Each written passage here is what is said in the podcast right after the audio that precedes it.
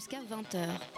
Alors Pitoum, salut Bonsoir. Mutuelle, santé, CSG, qu'est-ce que tu nous racontes ce soir? Déjà, les invités se le sont pas permis, mais moi je vais dire l'état d'urgence c'est de la merde. Voilà, c'était ma minute. euh, peu revendicatrice militant. Ouais, tout ça.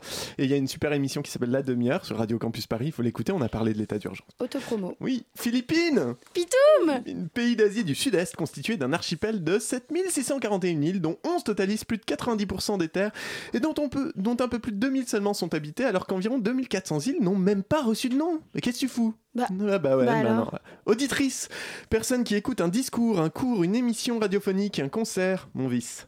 Nous sommes le 13 novembre, soit la Saint-Brice, ce qui est une commémoration beaucoup plus réjouissante que d'autres. Saint-Brice, c'est le saint le plus rock de la chrétienté, hein, il kiffe les beaux esclaves et les belles servantes, dont une particulièrement qui finit par engrosser, donc il se fait têche de son taf d'évêque de Tours par ses ouailles qui sont grave vénères, mais il va chialer dans les jupes du pape, donc il obtient le pardon, il revient à Tours, et comme par hasard, son successeur clams la veille de son arrivée. Le monde est bien fait. Brice reprend son poste et mourra des années plus tard de sa belle mort. Bonjour. Alors tu me connais, auditrice, je n'ai pas pour habitude d'utiliser de son dans mes chroniques, car déjà qu'on me demande de faire court, ce qui m'est très difficile avec ma verve, je m'en voudrais de t'en priver plus de cet érotisme torride de ma voix suave et sensuelle pour passer les inepties de quelques trous du cul médiatiques. Mais cette fois-ci, c'était trop gros, je pouvais pas laisser passer. C'est le système de gestion des soins et de remboursement qui, qui est certainement à revoir, qui est quand même un vestige communiste euh, de 1945. Un vestige communiste. Bah, oui, il n'y a, a quand même pas beaucoup de pays dans le monde où on, on confie la gestion des frais de santé à un monopole euh, d'État. Et, c'est là-dessus qu'il faut travailler. Voilà, donc ça dans le langage courant, c'est ce qu'on appelle une connerie, hein Même Pujadas trouve ça gros, lui qui n'est pourtant pas qui pourtant rouge que quand il a pas mis assez de crème solaire. Donc, celle à qui appartient le sphincter qui nous asperge de caca, pardon, qui nous donne son opinion, c'est Anne Bourdu, première vice-présidente du Parti libéral-démocrate, encore une belle brochette de rectum, qui, en plus d'être à l'histoire politique ce que Cyril Hanouna est à la philosophie nietzschéenne, milite vraisemblablement pour la privatisation des assurances maladie, c'est-à-dire la généralisation des mutuelles. Mais je vais y revenir. Non, déjà, arrêtons-nous deux secondes sur le vestige communiste. hein. La sécurité sociale, bah, c'est un projet qui est apparu notamment dans le programme du Conseil national de la résistance. Et si certes, c'est un ministre communiste qui s'occupa de son application, c'est surtout les gaullistes qui la décidèrent en fait. hein. C'est ensuite 70 ans de réformes par des gouvernements de tous bords pour transformer et améliorer cet édifice monumental.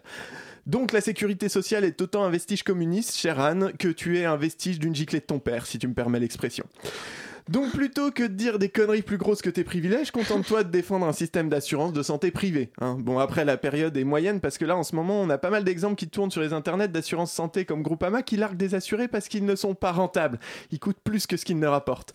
On reconnaît bien là la, témérité des assureurs qui sont prêts à assurer tout ce qui est sûr et se barrent quand on leur demande de faire leur métier en fait. Parce que oui, bah oui, c'est ça le grand projet de la sécurité sociale nationale, hein. contribuer à hauteur de ses moyens et bénéficier à hauteur de ses besoins. Bah c'est quand même beau comme société, non? Mais bon, t'inquiète pas Anne, avec Macron aux commandes, tu l'auras peut-être ta privatisation parce que dans sa tête, il faut l'abattre, cet édifice grandiose du génie humain.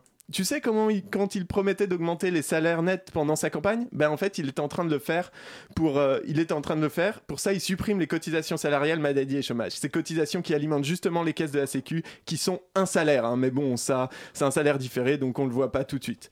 Alors tu vas me répondre oui, mais ça compense avec la hausse de CSG, mais euh, tout ça sauf que la hausse de la CSG va toucher tout un tas de personnes qui ne sont pas les plus aisées. On va demander une contribution à ceux qui peuvent peu quand on supprime l'ISF de l'autre côté. Alors euh, on dit président des riches, on dit président des riches, euh, moi je dis juste connard.